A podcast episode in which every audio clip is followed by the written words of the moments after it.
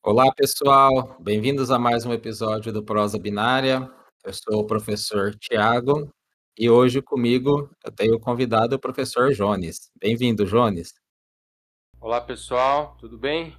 Obrigado. É um prazer estar aqui com vocês de novo. Estive num episódio ano passado, gravando com o professor Tiago, o professor Álvaro.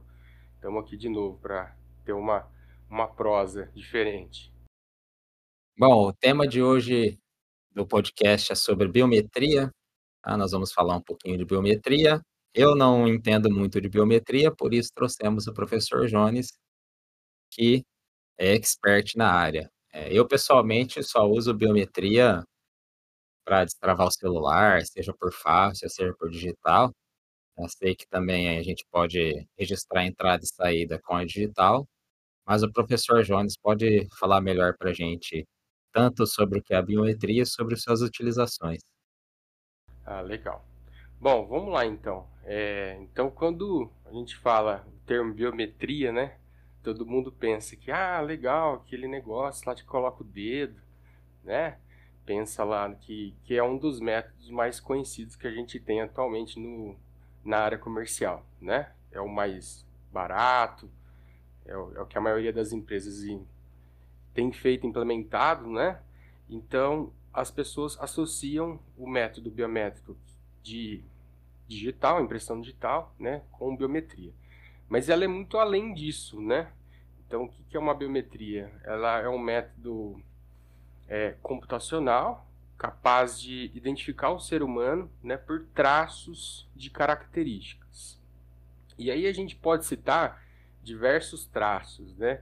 Um dos traços mais conhecidos, como eu comentei agora, é a impressão digital, mas a gente tem traços é, muito é, únicos, né, que podem ser usados como um método biométrico. Então, a biometria nada mais é do que é, um método para identificar o ser humano com base em características, né, ou seja, peculiaridades do corpo humano. Então, é, nós podemos dividir esses métodos, né, é, em duas partes. Nós temos os métodos comportamentais, que são aqueles é, com características baseadas em comportamento, e os métodos físicos. Então, a impressão digital, por exemplo, cai no método físico. É, a voz, por exemplo, reconhecimento por voz, é um, é um, é um método comportamental, né? Então, acho que eu vou citar alguns exemplos aqui.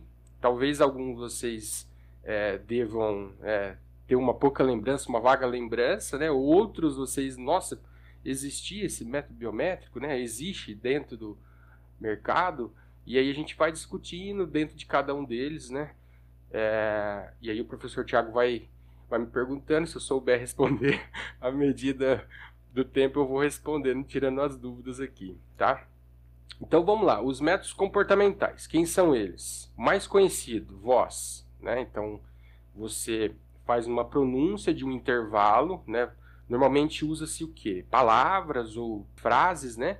Então, o sistema requisita para você é, uma amostra né, de voz em um certo tempo. Então, diga que a palavra Olá Mundo, né? E aí ele pega o sinal de voz e é, processa esse sinal. E aí a gente tem o timbre da voz é, extraído como característica. Cada ser humano tem um timbre diferente e aí ele consegue identificar o ser humano por meio da voz. Tá? Um outro método também muito conhecido, comportamental, é o método de caminhada. Né? A pessoa caminha né, em público, tem uma câmera lá, né, normalmente uma câmera oculta, né, o usuário não vê, e aí no intervalo do espaço, né, é, o modo como ele caminha é uma identidade única também. Então já isso, isso já existe em alguns países, principalmente aeroportos já, já, já existe esse método, né? É, e aí o ser humano está caminhando lá, ele, ele captura o modo de andar e isso daí é considerado como um traço único, tá? É, um outro método também que não é muito conhecido, mas é, é saiu aí por volta de 2000 e 2015, 2016, é o método baseado em digitação. Então, como você digita? Qual é o espaço de tempo que você digita uma frase, um texto? Qual é a pressão que você exerce nas teclas do computador? né? Então, é, isso tudo ele, ele faz essa, essa medição, né? É, extrai essas características e cada ser humano tem um comportamento diferente. Então, olá mundo, como que você digita? Qual é a agilidade que você digita? Qual é a pressão que você exerce nas teclas? Né? Então, isso tudo é mensurado e extraído como um vetor de características para identificação também. Muito utilizado quando a gente está em sistemas web, né? É... Geometria da mão também é um método comportamental, né, a mão. Então, é, o que é extraído né, na geometria da mão? Basicamente, é, o tamanho do, do, dedo, largura do dedo, espaçamento entre a palma e assim por diante. Tá? E assinatura, que é um dos métodos mais conhecidos também, né, é, principalmente se a gente pegar os cartórios, né, de registro ainda utiliza esse método, assinatura, só que manualmente, né? Então você vai lá autenticar a assinatura de um documento que você precisa, né? Eles pedem para você assinar ali presencialmente. Existem dois tipos, né? Por semelhança, assinatura por semelhança e, e assinatura ali, né? Presente. E aí alguém vai comparar as duas assinaturas. Ele tem uma assinatura sua que você fez há um ano atrás, por exemplo, que você deu entrada no cartório, fez o cadastro, e ele vai comparar se hoje é, ela é parecida, né? Então é, isso gerou também um certo, uma certa motivação para a área computacional e aí existem métodos hoje automáticos, né? Com base em assinaturas digitais. Então o que é medido nesse método, né? A gente mede a pressão que ele exerce para assinar, a velocidade de escrita e também se bate ali os traços né, é, de alinhamento entre a assinatura que foi cadastrada do banco e outra. Basicamente são esses aí, são os métodos comportamentais. Acho que o Tiago poderia aí tentar fazer uma explanada em relação. Não sei se o Tiago conhecia sobre os métodos comportamentais ou só físicos, né? Faremos... Vamos falar dos físicos já já, que são os mais interessantes, né? Então, esse do caminhar eu achei muito legal. Eu não conheci, é, o de assinar eu sabia que existia, o de digitação também. Agora, o de caminhar eu achei muito legal. É, tá parecendo aqueles filmes que você assiste meio futuristas, que tem Isso. câmera em tudo quanto é lugar e já te identifica. Eu achei bem legal. Exatamente. É, é, você tá num ponto A e num ponto B, né? quantos passos você leva para chegar, né, do, do, ponto A até o ponto B, né, o, o método como você caminha, às vezes a curvatura, né, é, do, do, corpo, tudo isso é mensurado, né, movimento de braços enquanto você caminha, né, e espaço de pernada, então é um método comportamental muito utilizado, né, porque quando tem públicos, né, um volume muito grande de, de públicos, né, e ele é um método não invasivo. O que é um método não invasivo? Não precisa que o cara contribua né, para a coleta da amostra. Né? Simplesmente uma câmera está lá né, no alto e está capturando né, imagens de vídeo. E aí você extrai essas informações e vai identificando ao longo do, do tempo. Bem interessante. Achei bem legal. Legal. Então, é, esses são os métodos comportamentais, né? E agora vamos falar dos métodos físicos, né? Que, que são os mais interessantes aí. É, o mais conhecido, né? Popularmente aí é a impressão digital, que é baseado em características de minúcias, né? Da digital. Então esse método é o mais antigo, talvez seja o pioneiro, né? Por que, que surgiu a biometria? por conta da digital. Né? Lá em 1860, lá teve um francês, não sei se é Francis Dalton o nome dele, ele mensurou, ele olhando a digital, ele falou, pô, eu acho que isso daqui pode ser considerado como uma característica única do ser humano. Aí ele pegou o irmão, né, a digital do irmão, e comparou visualmente. E aí isso despertou interesse nele. Ele foi fazer uma pesquisa, é um físico, né? E aí ele fez uma pesquisa com um monte de pessoas, né? e pôde comprovar que as minúcias, né, que é o que nós chamamos de digitais, elas são diferentes para cada ser humano. Então, o que faz é, ser um método biométrico é isso: é pegar uma característica do corpo humano e saber se ela é única. Né? A primeira, o primeiro quesito é esse, saber se ela é única. Depois, se existe em todo ser humano. Essa característica está presente em todo ser humano? Ah, sim, então pode ser considerado como um método biométrico. Essa característica, ela é permanente? Ela não muda ao longo do tempo? Não, não muda ao longo do tempo. Então, por exemplo, né, o tamanho do fêmur. Já tentaram fazer uma biometria pelo tamanho do fêmur. Né? Ao longo do tempo, isso muda. Ele sofre mutação. Então, não pode ser considerado. Então, é, ela tem que ser permanente. E a coleta tem que ser fácil, né? ela tem que ser aceita pela comunidade. Né? Não adianta ser muito invasivo. Então, como por exemplo o DNA. Tem que furar o seu dedo lá, tirar uma amostra de sangue. Né? né? Toda vez que você vai entrar no seu serviço, te fura lá uma agulha lá para coletar o sangue. Embora ela seja altamente precisa, mas é altamente invasiva. Né? Então, na prática, acaba não sendo implantada. Né? Então, vamos falar dos métodos físicos. Impressão digital né, foi o primeiro método que foi é, descoberto aí dentro da literatura. Nós temos o método de face, que é um dos mais utilizados até hoje. Embora o método de face né, seja muito fácil de ser burlado, né, é, porque existem vários fatores aí. Depende muito do método, do algoritmo que está sendo implementado ali, muito do dispositivo. Então, por exemplo, é, existem alguns celulares, por exemplo, que você faz o desbloqueio por face pegando uma foto do usuário que cadastrou. Você coloca a foto de, né, do usuário lá na frente da câmera e ele desbloqueia o celular. Né? Por quê? Porque pode ser o algoritmo né, que não é robusto a esse tipo de ataque. Pode ser também o tipo da câmera, né, o dispositivo, o sensor. Então existem outros, é, outros métodos que tiram né, a invasão do sistema. Então, por exemplo, como câmera termal, câmera é, face em três dimensões, né? A gente obriga com que o cara esteja presente ali e capture uma imagem em três dimensões. Né? Ou uma câmera termal. A foto não, não produz calor. Né? Então, existem alguns recursos que pode suprir isso daí.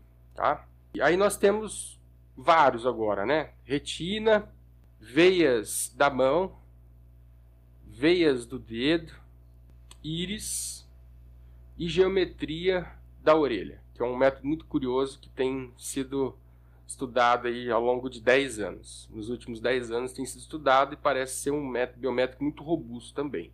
Tá? Então esses são os métodos físicos que estão né, já em estudo, já é garantido que eles funcionam, né, embora não seja implantado por empresas, por conta de custo, alguma coisa né, assim do tipo. É, então, a, a, já, eu já falei da digital, da face, da mão. Como que a gente faz para reconhecer uma pessoa pela, pelos padrões de veias da mão. Então existe um sensor que coleta uma amostra, emite uma luz, um feixe de luz na palma da mão, e aí consegue capturar uma amostra da distribuição de padrões de veias. Esse mesmo recurso, esse mesmo sensor é utilizado na retina também, né? Então você ilumina a retina e aí você tem padrões de vasos e aí você coleta uma, uma imagem e aí faz o processamento dessa imagem, extrai as características e faz o reconhecimento. Então, tanto os padrões de veias de dedo, da mão e retina é feito da mesma forma. É um sensor que emite um feixe de luz, né, e aí ele consegue dar um contraste nos padrões de veia, e aí a gente consegue ter uma imagem com essa distribuição, esse mapa, né? E segundo os estudos, isso é uma identidade única. Cada um tem um padrão de veia da mão, cada um tem um padrão de veia da retina e um padrão de veia do dedo, tá? E depois nós temos o método de reconhecimento de íris também, que tem sido utilizado bastante por conta né, da sua alta precisão, embora ele seja muito invasivo, né, igual o método da retina. A maioria dos métodos de íris, eles exigem que o usuário coloque o olho próximo à câmera, né? Isso causa uma certa rejeição do usuário. Ah, vou colocar meu olho aí perto dessa câmera, né, vai, vai dar algum problema. Né? Então, causa uma certa rejeição. Mas ele é um método muito, muito eficaz mesmo. Né? Ele tem um, um, uma taxa de precisão muito alta. Por quê? Porque os padrões da íris, eles são altamente únicos. Né? Então, a íris do olho esquerdo não é igual à íris do olho direito. Certo? A gente pode ter impressões digitais dos 10 dedos da mão que podem se coincidir, mas a íris não. Tá? Então a chance de ter alguém com padrões de veias, é, padrões de íris é, próximas às suas no, no, mundo é muito pequeno.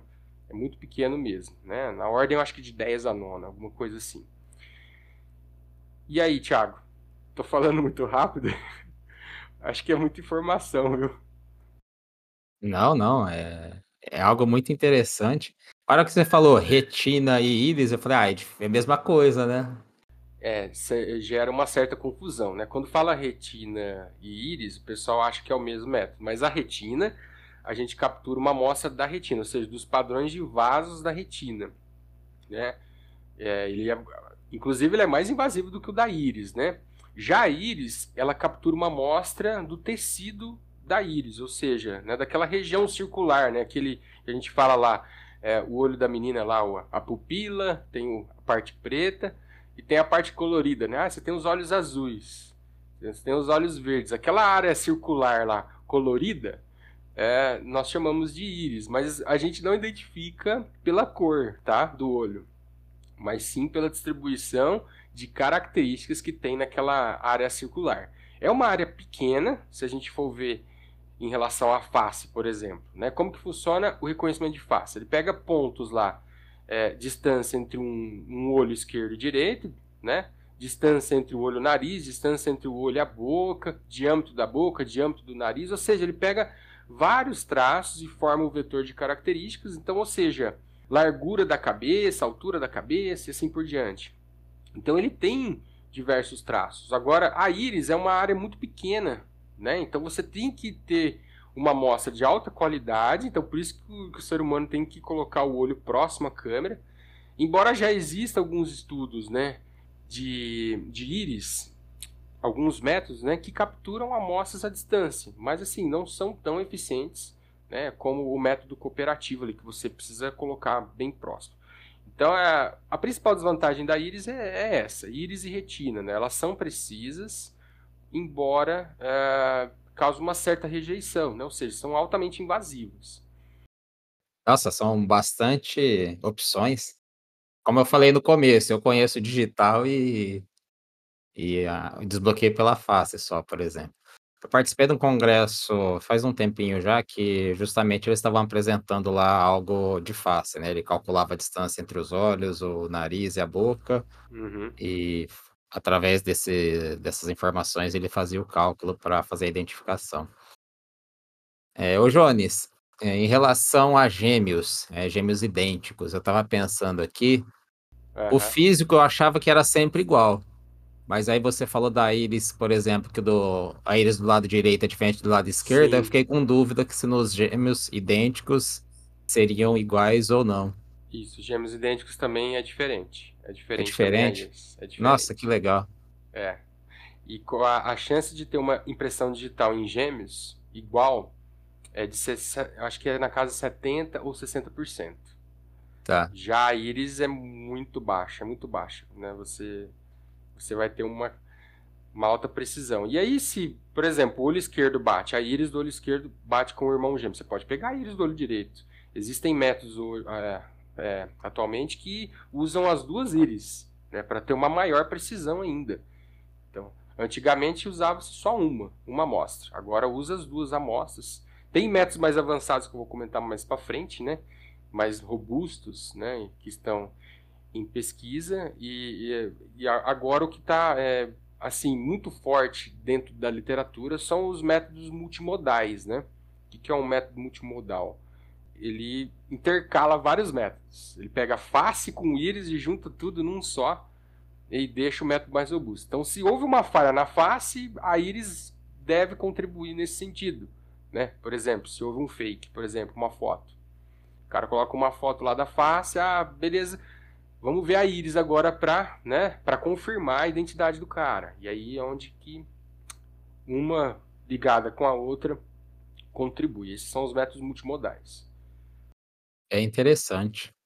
E a parte comportamental aí independe se é gêmeo ou não, né? Porque comportamento é específico da pessoa, é outro que pode ser É, utilizado, né? É, é outro que pode ser utilizado, exatamente. Isso mesmo. Que mais que a gente pode falar, hein? Vamos falar um pouquinho, você que gosta de processamento de imagem, né? Como que funciona esses métodos aí, né? Como que seria o algoritmo? Vamos faz, falar da, das etapas, né? Qual é a primeira etapa para mim desenvolver o meu algoritmo de biometria? Seja qualquer característica, o que eu preciso ter, né? Primeiramente, um sensor, né? Se for impressão digital, lá um sensor que captura a minha amostra digital. Se for uma íris, por exemplo, uma câmera. Né? Se for uma retina, um sensor. Se for o método de caminhar, eu preciso uh, de uma câmera. Se for digitação, eu preciso de um teclado. Se for a voz, eu preciso de um dispositivo de microfone, né? né? Que captura a voz.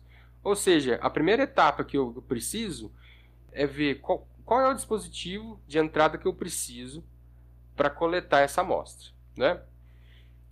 Segunda etapa, como que eu vou extrair as características? Né? Como seria o algoritmo para extrair as características? Então, por exemplo, se for uma amostra de, de voz, né? eu, vou, eu, vou, precisar né, olhar a frequência, né, as ondas né, de frequência do timbre de voz. Aplicar um algoritmo lá né, que compara essa frequência e, e me mostra se ela é similar ou não. No caso da íris, por exemplo, a gente precisa usar uma câmera para capturar a imagem da íris. E aí? Tá, eu tenho a foto do olho. Qual é o processamento de imagem que eu preciso fazer? Então, eu acho que isso seria interessante a gente comentar, né? Então, primeiro, eu preciso falar para o computador, ó, aonde está a íris? Aonde está a região de interesse? E aí você precisa aplicar o algoritmo que a gente chama de segmentação. Eu preciso segmentar a região de interesse, né? Que é aquela parte circular da íris lá. Então, eu preciso bolar um jeito dele encontrar essa região. Beleza, encontrei a região. Agora eu preciso fazer o quê? Bolar um algoritmo que extrai essas características, porque não adianta nada eu ter aquela área circular lá toda colorida e falar para o computador, tó, vê aí se é o Thiago que está entrando. Eu preciso bolar um jeito, né, de extrair as informações mais importantes, montar um vetor de características para depois a gente fazer a etapa de comparação. Então, para cada método, né, ele é um caso diferente. E pode perceber que é um caso diferente, mas eles estão formados sempre no que? Na etapa de coleta, pré-processamento da amostra, processamento e classificação. Basicamente é, é, isso que a gente precisa fazer.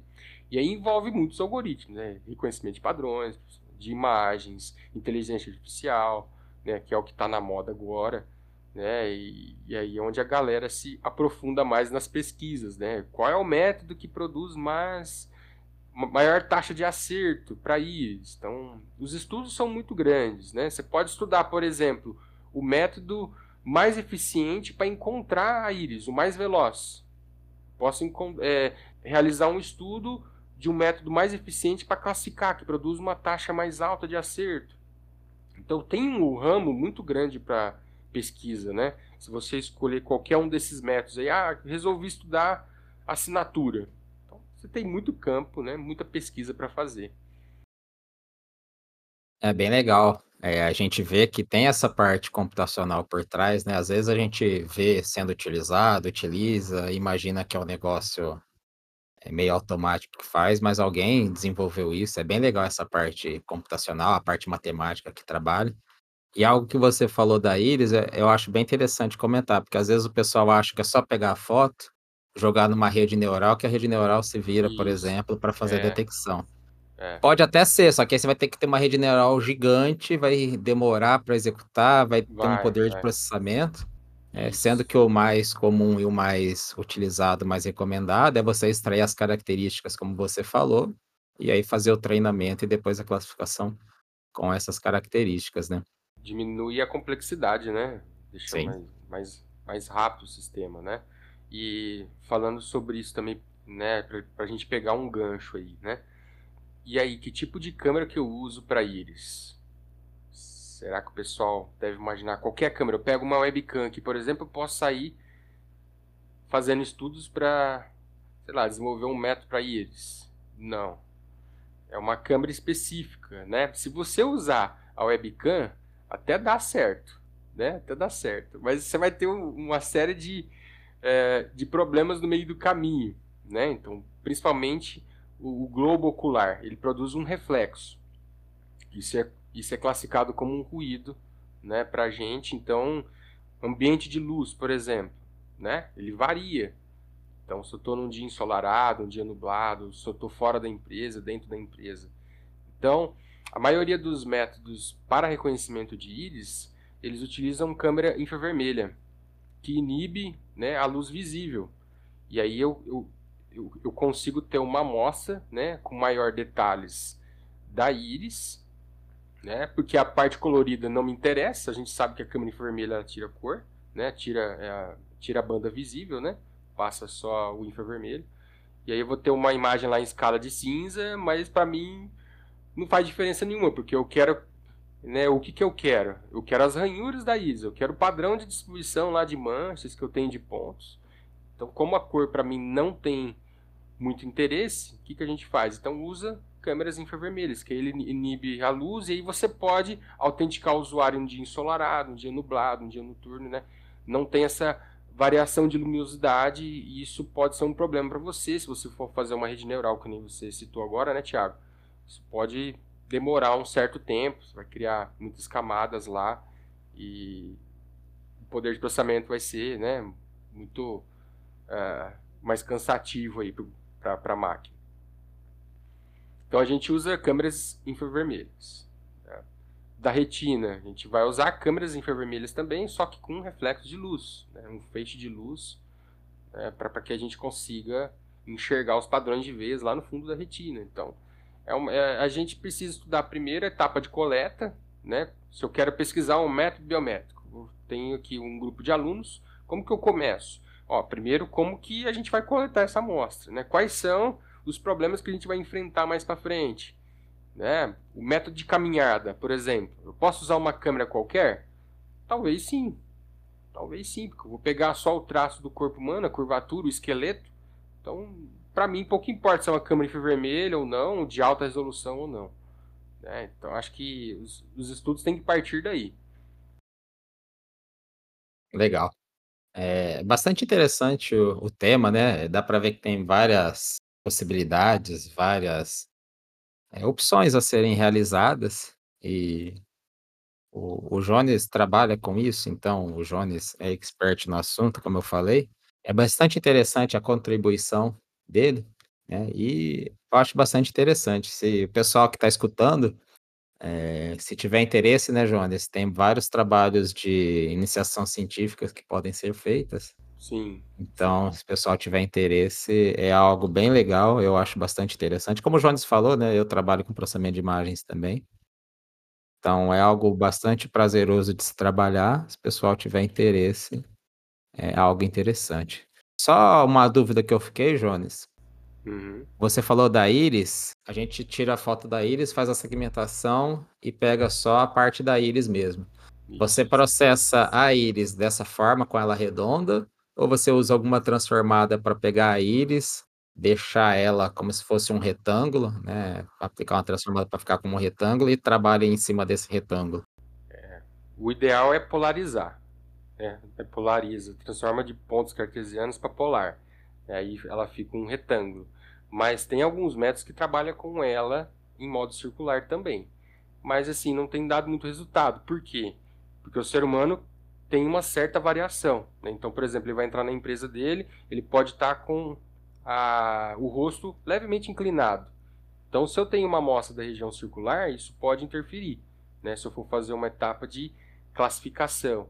E aí, quando eu polarizo esse círculo, né, transformo de pontos cartesianos para polar, eu, eu consigo né, compensar essa variação de inclinação de cabeça e aí eu consigo ter um método mais robusto. É, é que nem cor, né? Tem muitos estudos aí que se baseiam na cor da íris também. Né? Tem dado certo, mas o problema da cor é o quê? É aquilo que eu falei, né? O reflexo ocular do globo ocular. Então, é, ruídos vão aparecer, né? Isso pode deixar o método menos robusto, né? Ataques, por exemplo, uma taxa de classificação muito baixa. Né? Não é o ideal, mas já, já tem estudos que extraem as, as características da íris e também a cor da íris, né? como forma para complementar, para deixar mais robusto. Acho que um outro ponto que né, eu podia falar aqui, que o Thiago falou anteriormente, foi das dificuldades quando eu tenho a imagem, né? Então, por exemplo, eu preciso segmentar o anel da íris, né? Mas por que isso, né? Quais são os problemas que eu tenho de pegar essa amostra do olho inteiro e jogar lá numa rede neural? Eu então, né, eu, vou, eu vou falar de um ponto que eu sofri aqui durante o TCC, né? Quando desenvolvi meu TCC.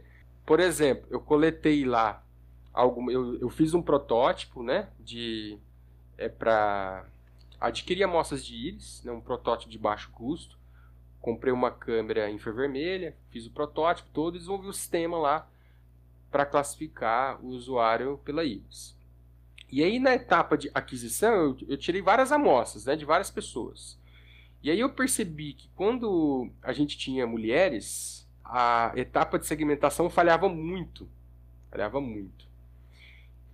Por que isso, né? Porque as mulheres usam rímel nos cílios.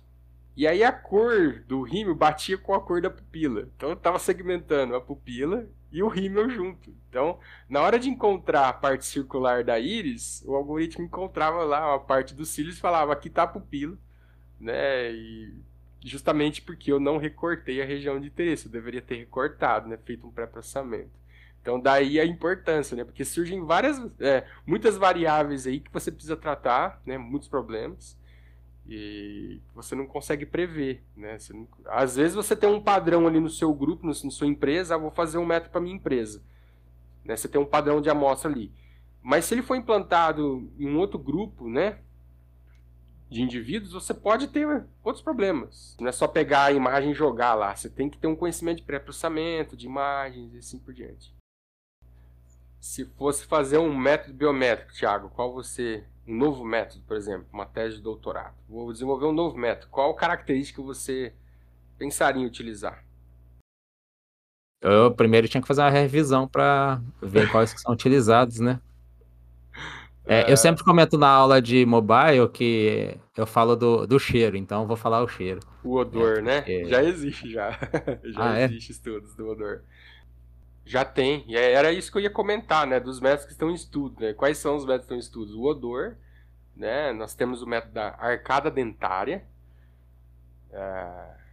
Então... Mas esse é invasivo. Estão usando imagens de raio-x, né? Da arcada dentária. É... Movimento labial, que é um método comportamental também. Então, pega uma webcam lá, o cara falando, né? Aí extrai uma amostra de vídeo, um intervalo de, né, de alguns segundos lá e você tem o padrão de movimento labial da pessoa. Então parece que isso é um comportamento intrínseco né, do, de cada pessoa e é classificado como um método biométrico também. A orelha eu já comentei, né? Já comentei o método da orelha. Ela tem bastante padrões ali, né? Principalmente vasos, né? Geometria da orelha. Então é um método bastante interessante também. E tem um que eu, é, é, a gente fez um estudo, né? Eu fiz um estudo com um aluno, né? Com o Leonardo, é, do, do curso ADS, inclusive ele já se formou, que é o método é, é com base no olho, no olho e na sobrancelha, nós chamamos de periocular. Então a gente não usa a íris, não usa a retina, mas usa a área do olho, né? Então sobrancelha, cílios, né, pálpebras são utilizadas como características. Então, tem demonstrado uh, uma taxa muito grande, principalmente quando se usa redes neurais, né? E, e é um padrão assim que não muda muito fácil, né? Exceto se você pegar mulheres, né? A gente não fez teste com mulheres assim que tira a sobrancelha, né? Coloca lá uns cílios postiços, por exemplo. A gente não fez esse teste ainda. Né? Não sei se existe um estudo, precisaria estudar melhor. Mas uh, a biometria periocular é um avanço aí, né, para que a gente deixe um pouco de, é, de, é de usar a íris, que é um método invasivo, e retina, né, e tem um método aí não invasivo, mais fácil, mais aceito pela sociedade para ser colocado na área comercial. Interessante, hein? Interessante. Bom, é, então acho que já está dando o nosso tempo, né, Jones? É, como um episódio, a primeira vez que a gente fala do assunto, acho que ficou bastante legal, bastante informativo. E aí depois, se o pessoal tiver interesse é, em um outro episódio um pouco mais aprofundado, o Jones também, se o Jones tiver eh, disponibilidade, a gente pode gravar um novo episódio, é bastante interessante o tema, e o tempo passa rápido quando o assunto é interessante, eh, você quer fazer as suas observações finais, Jones? Ah, legal, eu agradeço novamente o convite do do Thiago, professor Alves, participar do podcast. Tenho acompanhado o trabalho deles, bastante assunto legal, então convido o pessoal pra, né, quem não não escutou os outros episódios, né, escute lá, tem bastante tema in interessante, né, principalmente pra quem é da área da computação. E fazer o convite pra alunos também a participarem, né né, para os outros professores, pra estar contribuindo aqui com a gente aqui, né, nas nesse canal aqui, que é a Prosa Binária aqui, que foi produzido pelo Álvaro e agora o Thiago tá tocando o projeto. Muito obrigado aí, viu gente. Espero ter contribuído aí com o assunto, explanado algumas dúvidas, né, e fico à disposição aí, principalmente dos alunos se quiserem fazer pesquisa nessa área, procurem a mim, professor Thiago também, que tem um pouco de relação, processamento de imagens, tá, estamos aí à à disposição, tá. É, então eu gostaria de agradecer ao professor Jones, eh, muito obrigado pela presença, tá, é um assunto bastante interessante e a explanação do Jones contribui bastante pra que a gente possa entender o assunto, tá. Então, fica o convite, né, pessoal, se quiser conversar com a gente, se der dar sugestões, elogios, críticas, fiquem sugestões de tema, fiquem à vontade. O meu e-mail é o tad@ifsp.edu.br. Jones, qual que é o seu e-mail? jones.souza@ifsp.edu.br. Tá certo então. Mais uma vez obrigado ao professor Jones, obrigado a vocês que estão nos escutando, e até a próxima.